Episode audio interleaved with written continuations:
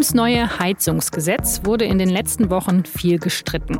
Jetzt wird sich die Regierung offenbar doch noch einig.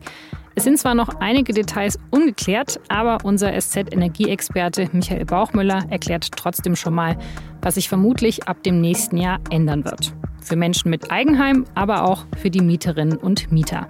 Sie hören auf den Punkt, den SZ-Nachrichten-Podcast, heute mit mir, Laura Terberl.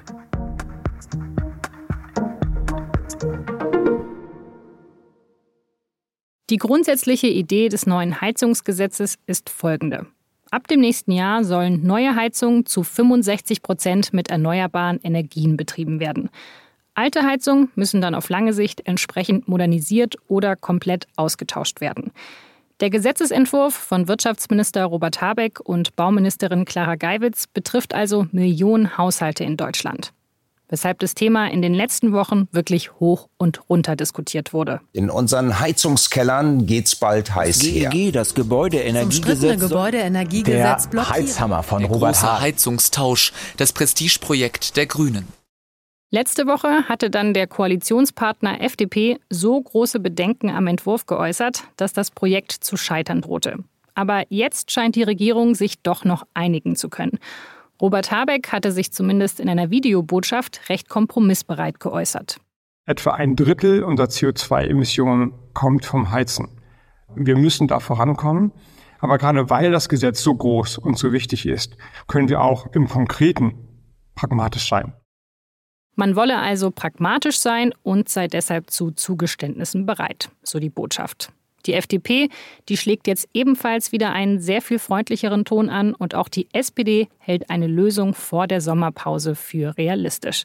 Also die Ampel, die steht sozusagen auf grün. Vor der Sommerpause, das könnte sogar bedeuten, dass das Gesetz schon in guten fünf Wochen verabschiedet wird. Aber auf was wird man sich denn jetzt konkret einigen? Also was wird sich ändern beim Heizen in Deutschland? Das habe ich Michael Bauchmüller aus dem SZ-Parlamentsbüro gefragt. Michael, es ist ja so, final steht noch nichts fest, aber wir besprechen jetzt trotzdem mal, wie es wahrscheinlich alles ausgehen wird. Zunächst mal Neubauten. Also, wenn ich jetzt neu baue, was für Heizung kann ich dann nach diesem neuen Gesetz da im nächsten Jahr noch einbauen?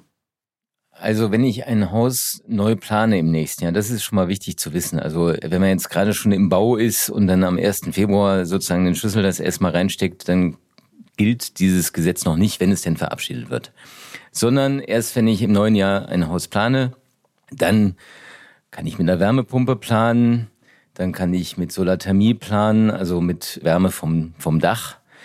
Dann kann ich mit äh, Stromdirektheizung planen. Ich kann mein Haus an die Fernwärme anschließen, wenn es die in der Straße gibt, in der ich baue. Oder ich kann auch Kombinationen machen. Ich kann zum Beispiel eine Wärmepumpe kombinieren mit einer Gasheizung. Und ja, wie du schon gesagt hast, die Verhandlungen laufen. Da ist ja auch noch einiges im Spiel. Zum Beispiel die Frage, ob man auch Holz oder Holzpalettes äh, nutzen kann. Also das ist noch im Fluss, aber es zeichnet sich ab, dass man eigentlich schon eine ganze Menge Optionen hat, um tatsächlich dieses Ziel zu erreichen, 65 Prozent erneuerbare Energien beim Heizen. Was heißt das Ganze denn jetzt im nächsten Schritt dann für ältere Häuser? Also wo jetzt zum Beispiel noch eine komplette Gasheizung oder eine Ölheizung verbaut ist. Wie schnell müssen die jetzt modernisiert werden? Also das ist mal eine wichtige Nachricht. Für die meisten Häuser ändert sich erstmal nichts. Sprich, wenn ich eine Gasheizung habe, die läuft noch und die läuft gut, dann muss ich die nicht austauschen, auch wenn die schon 30 Jahre und älter ist. Ein bisschen anders sieht es aus bei den Ölheizungen. Aber das liegt jetzt noch gar nicht an diesem neuen Gesetz, sondern das liegt auch schon an dem bestehenden Gesetz. Es gibt ja schon ein Gebäudeenergiegesetz. Das wird nur gerade novelliert. Und in dem bestehenden Gebäudeenergiegesetz steht drin, 30 Jahre älter darf eine Öl- und Gasheizung nicht sein, es sei denn, es ist eine besonders effiziente Öl- und Gasheizung. Und dummerweise bei den Ölheizungen sind eben viele dieser Heizungen sind nicht besonders effizient. Das sind keine Niedertemperaturkessel, das sind keine Brennwertkessel. Also wenn es eben solche älteren Ölheizungen sind, dann müssen die nach 30 Jahren ausgetauscht werden. Also das ist ein Verfallsdatum, das sie vorher schon hatten. Ähm, und das betrifft eben in den bestehenden Gebäuden vor allem Ölheizungen. Okay, aber wenn jetzt meine Ölheizung noch gar nicht so alt sein sollte oder wenn ich eine Gasheizung habe in meinem Haus, dann muss ich jetzt eigentlich erstmal gar keine Panik haben, sondern kann abwarten, oder? Ganz genau so ist es.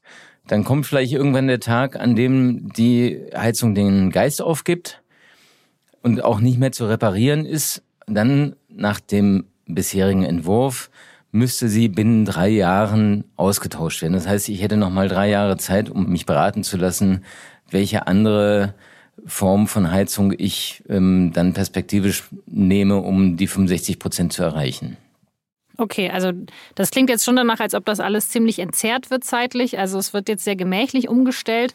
Wenn man dann aber früher oder später seine Heizung eben modernisieren muss oder ganz austauschen, naja, also wer zahlt das dann am Ende? Das scheint mir gerade noch der größte Streitpunkt zu sein. Absolut, und das ist auch noch völlig ungeklärt. Es gab ja eine Idee, sozusagen einen Klimabonus zu zahlen. 30 Prozent mindestens einer sauberen Energieanlage würde dann aus Steuermitteln bezahlt werden. Für weniger Vermögende oder wenn man ganz besonders schnell ist und sozusagen alle Fristen unterbietet, dann kann man nochmal 10% Aufschlag bekommen. Das heißt, dann würde man 40% gefördert werden. Tut mir leid, ist alles ein bisschen komplex, aber das ist jetzt jedenfalls mal die Idee, die die Bundesregierung präsentiert hat. Aber auch darüber wird diskutiert, weil die SPD möchte, dass das noch stärker ans Einkommen geknüpft wird, sodass nicht auch Reiche gefördert werden beim Umbau, dafür aber Menschen mit geringeren Einkommen umso mehr. Ich würde mal tippen, am Ende, also kann man schon davon ausgehen, so, wenn man jetzt nicht besonders vermögend ist, ungefähr die Hälfte wahrscheinlich wird am Ende der Staat schultern. Das ist ja schon was, also ich selber lebe jetzt zur Miete. Also muss ich mich jetzt eigentlich mit diesem ganzen Thema überhaupt beschäftigen oder kann ich das nicht eigentlich ignorieren? Jedenfalls musst du dir jetzt keine Gedanken darüber machen, was passiert, wenn die Heizung kaputt geht. Die Gedanken muss sich der Vermieter machen. Äh, das Problem ist allerdings bisher, dass du über die Modernisierungsumlage an den Kosten beteiligt wirst. Und ähm, die Kosten sind ja möglicherweise nicht ganz gering. Und auch das ist im Augenblick ein Streitpunkt. Also wie kriegt man das hin, dass zum Beispiel der Vermieter nicht zweimal kassiert, sich einerseits fördern lässt, andererseits aber dann noch die Modernisierungsumlage kassiert. Das ist ja eigentlich auch nicht besonders fair. Und übrigens, das sollten wir bei dem Ganzen auch nicht vergessen. Ja? Es geht hier nicht nur darum, die Menschen zu teuren Investitionen zu zwingen, sondern eigentlich auch sie zu ihrem Glück zu zwingen, weil natürlich eine mit erneuerbaren Energien beheizte Heizung in den meisten Fällen viel günstiger ist als eine, die mit Öl und Gas läuft. Ja, zumal wir ja gar nicht wissen, wie sich die Öl- und Gaspreise in den nächsten Jahren noch entwickeln werden. Du hast aber gerade schon angesprochen, also es gab jetzt ja auch schon viel Streit um dieses Gesetz. Also man, ja, man ist ja auch immer noch am Ringen. Ähm, also kannst du das nachvollziehen? Also diese mehreren Runden, die jetzt noch gedreht wurden, machen die den Entwurf gerade jetzt noch besser? Also ist, war es jetzt diesen ganzen Streit wert gerade? Also der Streit hat zwei Komponenten nach meiner Auffassung. Es gibt eine inhaltliche und eine taktische. Die inhaltliche kann ich durchaus nachvollziehen. Der erste Entwurf, der war schon ziemlich rigide und der hat ja auch wirklich vorgesehen, dass viele Hausbesitzerinnen und Besitzer nach 30 Jahren plötzlich ihre Heizungen austauschen oder nach vielleicht 33 Jahren mit ein paar Übergangsfristen. Das wäre also schon für viele echt ein, ja, eine ziemliche Herausforderung geworden. Und dass da viele Bürgerinnen und Bürger verunsichert waren, das kann man ja total verstehen. Also das ist inzwischen raus. Ähm, die andere Komponente, eben die taktische, die mir auch scheint, ein bisschen Profilierung äh, der FDP zu sein, die kann ich eigentlich nicht nachvollziehen. Ich glaube nicht, dass der FDP jetzt am Ende zugute gehalten werden wird, dass sie äh, dieses Gesetz so lange blockiert hat. Und ähm, ja, und die Koalition als Ganze, glaube ich, leidet unter diesem Streit. Ja, Habeck musste ja deswegen jetzt auch wirklich viele Zugeständnisse machen. Also würdest du jetzt sagen, das Gesetz ist jetzt, wird jetzt immer noch ein großer Wurf sein oder ist es jetzt doch so stark verwässert, dass es uns jetzt gar nicht so viel bringt in Richtung Klimaneutralität? Also wie gesagt, es ist an einigen Stellen wirklich besser geworden.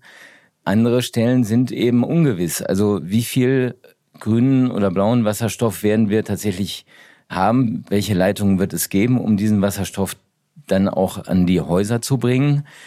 Und die große Sorge ist natürlich, dass da jetzt Menschen gewissermaßen motiviert werden, sich eine Gasheizung zu installieren, die Wasserstoff verbrennen kann mit der Perspektive, irgendwann in zehn Jahren vielleicht tatsächlich auch Wasserstoff zu bekommen. Und wenn er aber nicht kommt, der Wasserstoff, dann sind die immer noch auf das Erdgas zurückgeworfen. Da ist, glaube ich, der größte Haken an der ganzen Diskussion im Augenblick, dass die, dieser äh, Wasserstoff, der ja bei vielen Dingen im Augenblick ins Schaufenster gestellt wird, eigentlich ja noch gar nicht da ist und wir auch gar nicht wissen, zu welchen Konditionen er da sein wird. Insgesamt glaube ich aber, dass, ähm, also wenn das Gesetz jetzt so in diesen groben Zügen kommt, dann skizziert das zumindest schon mal eine Richtung und, ähm, und die Richtung 65 Prozent erneuerbare Energien ist auf jeden Fall auf dem Kurs zur Klimaneutralität schon mal eine ziemlich wichtige Weiche. Danke dir, Michael. Sehr gerne. Tschüss, Laura. In Moldau treffen sich gerade Staats- und Regierungschefs aus 47 Ländern zum Europagipfel. Auch der ukrainische Präsident Volodymyr Zelensky ist vor Ort und hat erneut um zusätzliche militärische Unterstützung gebeten. Ein weiteres großes Thema des Gipfels ist die Sicherheitslage in Kosovo. Kanzler Olaf Scholz wird deshalb während des Gipfels auch den serbischen Präsidenten und die kosovarische Präsidentin treffen.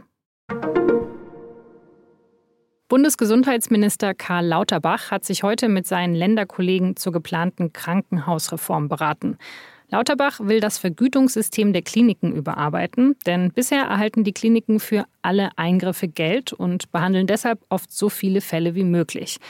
Bald sollen die Kliniken aber auch Prämien für andere Faktoren bekommen, zum Beispiel für OP-Kapazitäten. Ein Kategoriensystem soll dann künftig bestimmen, wie viel Budget, Personal und Ausrüstung die Krankenhäuser jeweils bekommen. Aber einige Bundesländer stellen sich bisher quer bei den Plänen. Das heutige Treffen hat Lauterbach aber einen Durchbruch genannt.